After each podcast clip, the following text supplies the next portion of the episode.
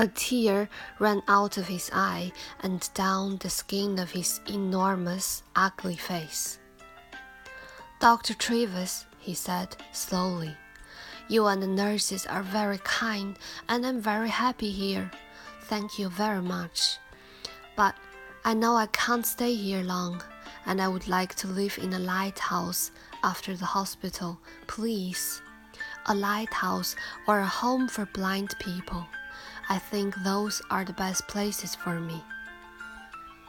What do you mean? I asked. Why? He did not look at me. He put a flower on a picture and looked at it carefully. Lighthouses have sea all around them, don't they? He said. Nobody could look at me in a lighthouse, so I would be happy there. And blind people can see nothing, so they couldn't see me, could they? 我是你们的主播二二。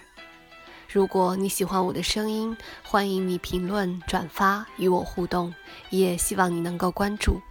谢谢你们的收听，我们下次再见。